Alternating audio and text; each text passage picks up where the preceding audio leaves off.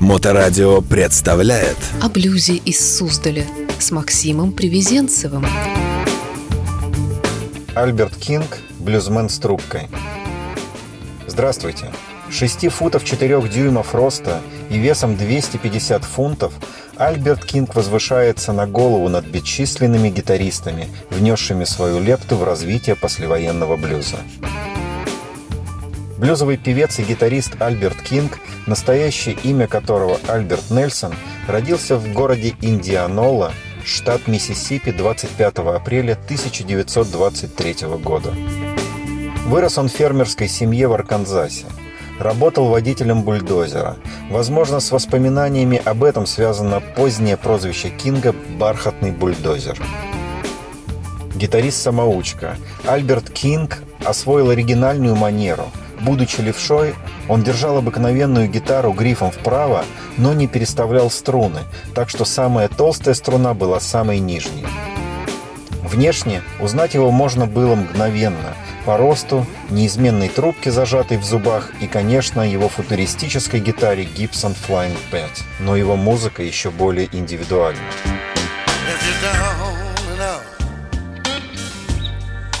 And you feel real hurt Come on over to the place where I was. And all your loneliness, I'll try to soothe.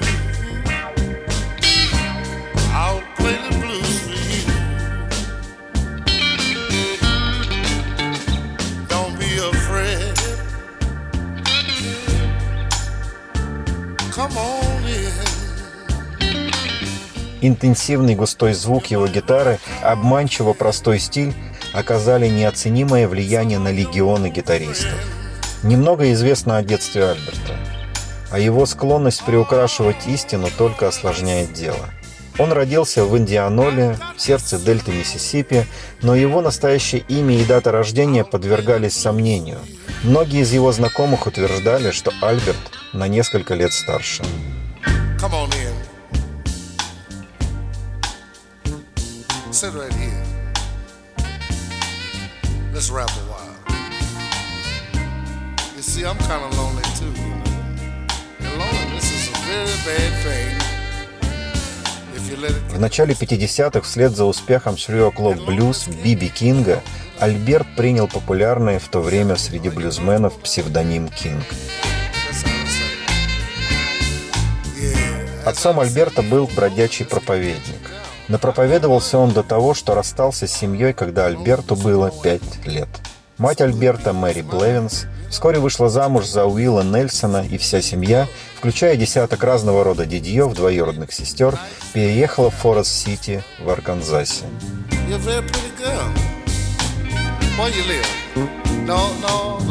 Мальчишка принял фамилию отчима и стал Альбертом Нельсоном. Детство и юность Альберта были сравнительно нормальными. Их семья кормилась фермерством, что было обычным для афроамериканских жителей Юга. Как и многие другие деревенские дети, Альберт почти не ходил в школу и научился писать и читать уже взрослым.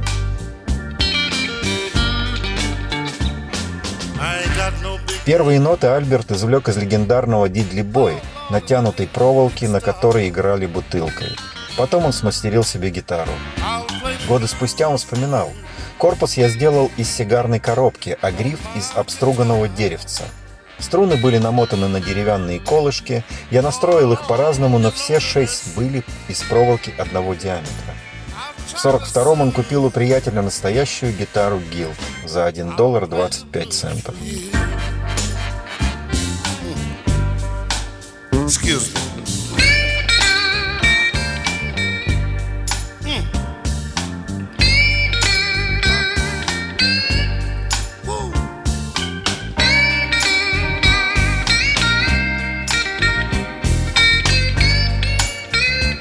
Вдохновленный музыкой Блайт Лемон Джефферсона и Лони Джонсона, Сони Боя Вильямсона, Альберт потратил немало времени, учась играть на своей гитаре, хотя и необычным способом.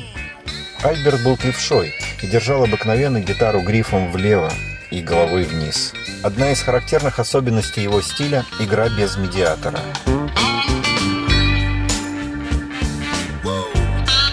«Я никогда не мог играть медиатором», — говорит он в интервью журналу Guitar Player в сентябре 1977 года. «Я пробовал, но как только я разогревался, швырял его в угол. Наконец я решил, ну его к черту, так что я играю просто большим пальцем». В 50-м Альберт случайно познакомился с Ридером и переехал в Ациолу. Ридер был владельцем знаменитого клуба Т-99. Ациола находилась между Мемфисом и Сант-Луисом, прямо на 61-й дороге, и каждая группа, проезжавшая из одного города в другой, считала должным там остановиться. Была в Т-99 и собственная группа In The Groove Boys с непостоянным составом, которые в разное время включали в себя пианиста Эдди Сноу, работавшего для знаменитого лейбла Sun, Карла Тейта, Каренса Дрейпера, Уолтера Джефферсона – в жерло этого музыкального вулкана приземлился Альберт Нельсон. Бывший вокалист Айка Тернера и житель Ациолы Джимми Томас был тогда подростком. В субботу вечером Ациола кипела, вспоминает он. Маленький городишко, но совершенно бешеный. Ациола была даже круче, чем Мемфис и всякие такие места, хотя они и больше. В каждом кабачке, в каждом кафе играли блюз. И Альберта я помню, конечно.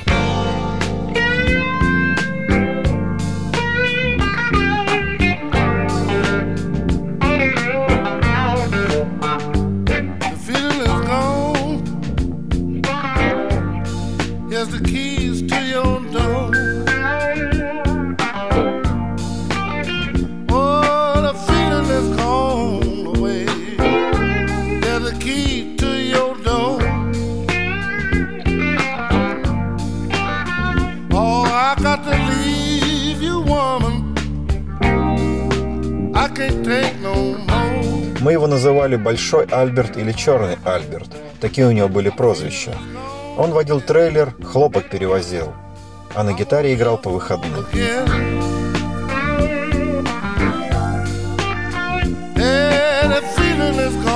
Альберт вполне прижился в Ациоле, у него родилось трое детей. Впрочем, жизнь его не была слишком гладкой. Альберт не любил вспоминать об аварии, в которую он попал в начале 50-х в арканзасском городе Марион. Его грузовик столкнулся с другой машиной, и несколько человек погибло. Погибшие были белыми, а в накаленной атмосфере Южных Штатов это могло привести к большим неприятностям. Альберт попал в тюрьму.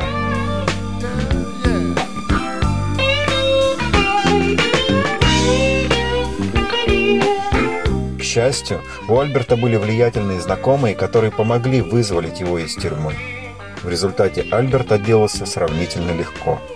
Позднее, вдохновленный десятками блюзменов из Арканзаса и Миссисипи, нашедших признание на севере, Альберт решил перебраться в Гэри, Индиана.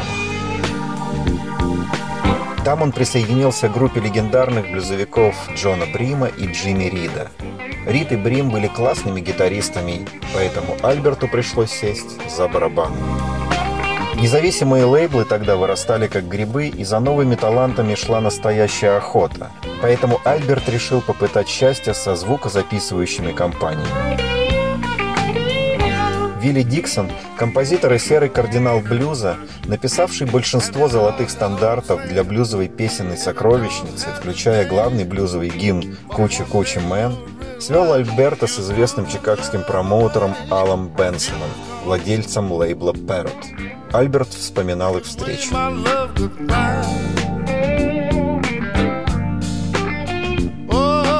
Я ждал его на улице полтора часа. Он выходит и вдруг говорит «Играй». У меня ни усилителя, ничего нет, что делать? Я начал играть. Он послушал минут пять и говорит «Окей, сегодня вечером приходи в студию». Вот и все.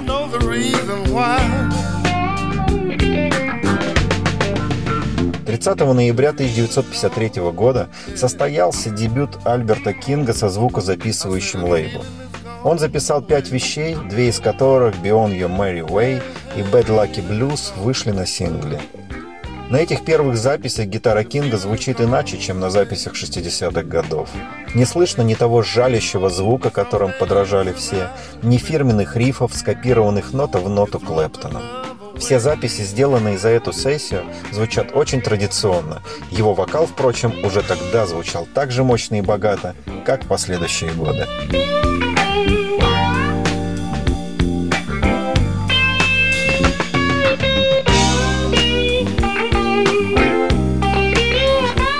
Впоследствии, рассказывая об этом сингле, Альберт часто утверждал вещи, в которые трудно поверить.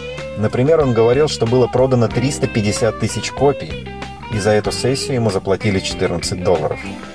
Навряд ли он действительно получил больше 14 долларов платы, но 350 тысяч копий – это явное преувеличение. Синглы, расходившиеся настолько успешно, тогда практически гарантировали появление песен в чартах, местных и всеамериканских, а также продление контракта с музыкантом. Но ни того, ни другого не случилось, и в 1954 году Альберт вернулся в Ациолу, не снискав славы. Еще два года прошли выступления с группой In the Groove Boys по барам и кабачкам Арканзаса. 1956-му Альберт вновь снялся с места и переехал в Сант-Луис. В этом городе было много блюзовых сцен, и работы для музыкантов было предостаточно. Сперва Кинг просто ходил по многочисленным клубам, знакомился с людьми и играл на джемсейшенах. К октябрю 56-го он уже собрал группу и начал регулярно выступать. Гитарист Ларри Дэвис, долгое время игравший с Кингом, вспоминает. «Я встретил Альберта, когда он только приехал в Сент-Луис. Они тогда играли втроем в маленьком баре на Олив-стрит. Я сперва обратил на него внимание из-за его голоса. Он классно пел, сильный голос. А потом уже я стал с ним играть. К 58 году у Альберта появился его Gibson Flying Five. Гитара, которая всегда будет ассоциироваться с Кингом. Он называл ее Люси. Может быть, он следовал своему однофамильцу Биби, называвшему свои гитары Люсиль. Но сам Альберт утверждает, что он назвал ее в честь актрисы Люсиль Болл из популярного комедийного шоу «I Love Lucy». К слову, долгое время существовал слух, что Альберт и Биби – братья. Надо сказать, Альберт не особенно старался это опровергнуть. Популярность музыканта росла. Тот же Ларри Дэвис вспоминает рассказ своего приятеля о том, что тот видел самого здоровенного, чернющего, жуткого чувака за всю свою жизнь – Гитара у него как чертов космический корабль. Сам он левша, и у него самый последний размер ботинок, который только бывает. Медленно, но верно, Альберт превращался из никому неизвестного новичка в одного из ведущих блюзменов Сент-Луиса. Летом 59-го Альберт присоединился к лейблу Bobbin Records. К этому времени Альберт стал более уверенным – и его фирменный звук, яркая гитара со свингующей джазовой поддержкой уже вполне сформировалась.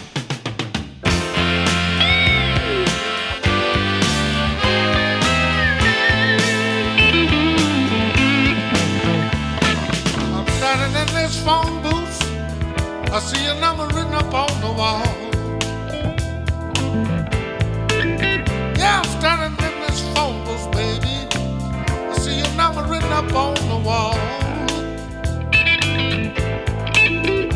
Hey, I'm new in Chicago. I don't know no one else to call. Я всегда любил джаз, особенно биг-бенды. Запись на Bobbin Records очень оркестрованные, с аранжировками, которые смешивают блюз и джаз. Это джазовые аранжировки вокруг блюзовой гитары, вспоминает Альберт.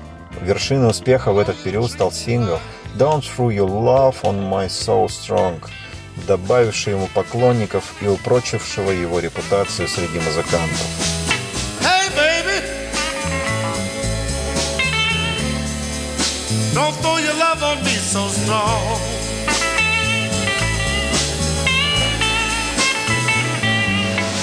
Hey, baby!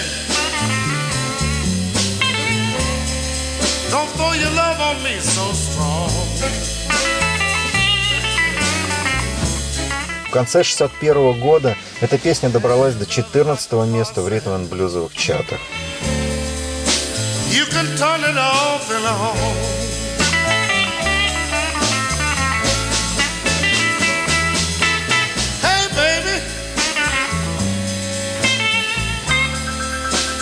Среди коллег-музыкантов Фальберт был известен не только за гитарную игру, но и за тяжелый, неуживчивый характер. Его группа меняла состав с неслыханной быстротой. Раймонд Хилл, игравший с Кингом в начале 60-х, вспоминал. «Я проработал с Альбертом долго. Он все время менял музыкантов, а мне приходилось все улаживать. Я репетировал с новичками, объяснял, чего он от них хочет. Да, Альберт это что-то, но мы с ним понимали друг друга, мы ладили. Барабанщик Юджин Вашингтон описывает это иначе. Альберт – человек с характером. Дело в том, что большинство гитаристов, которые еще и поют, часто меняют темп. Когда они играют и поют, темп один. А когда они перестают играть, все убыстряется. И это создавало постоянные конфликты, так что ударников он менял как перчатки. В группе у Альберта музыканты зарабатывали хорошие деньги, вспоминает Кенни Рейс, бросивший школу после приглашения играть в группе Кинга. У Альберта можно было хорошо заработать, если только он тебя не выгонял. Если ты терпел его выходки и выкладывался на сцене, у него очень многому можно было научиться.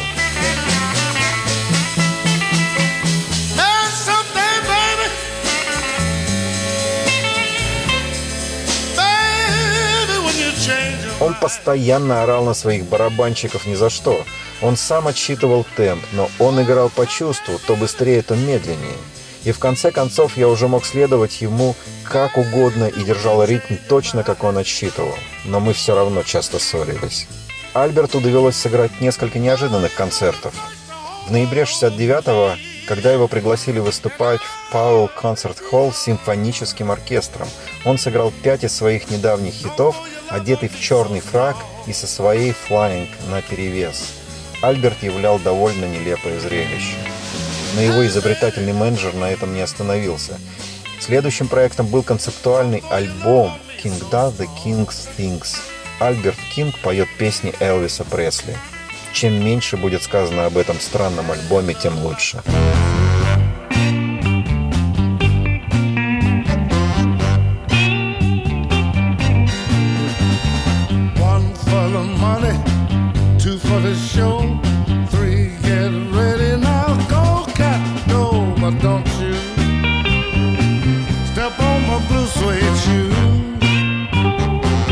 Концу 70-х Кинг начал записываться на студии Tomato. Качество его музыки в этот период было неподражаемым. Его эксперименты с соул-блюзовым гибридом закончились, и он вернулся к чистому блюзовому звучанию. Well,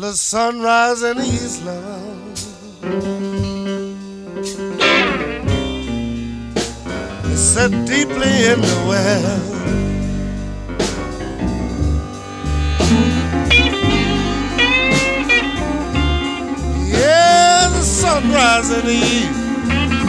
В середине 80-х Альберт начал поговаривать об уходе на покой, а затем и вправду объявил о выходе в отставку. Но это не помешало ему регулярно играть на больших блюзовых фестивалях и продолжать ездить на гастроли в Европу.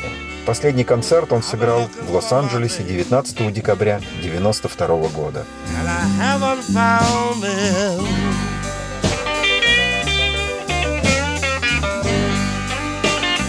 На следующий день он вернулся домой в Мемфис, где с ним случился инфаркт.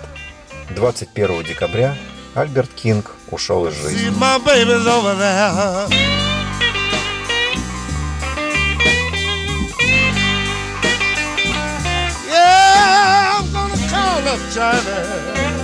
Альберт Кинг никогда не расставался со своей трубкой. В книге мемуара «Tales of Road Dog» известного блюзового продюсера и музыканта Рона Леви работавшего клавишником в 60-х у Альберта, а позднее у легендарного Биби Кинга, нашлась пара интересных историй.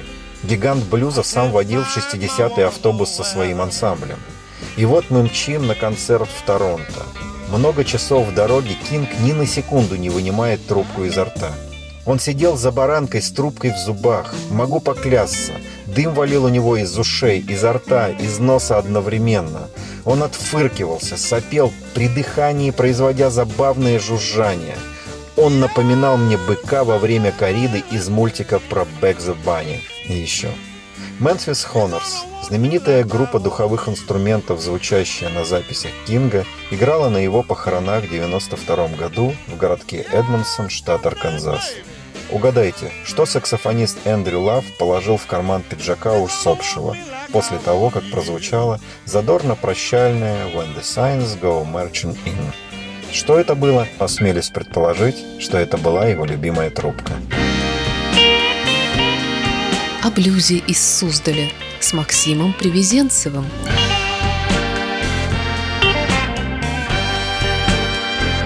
I wanna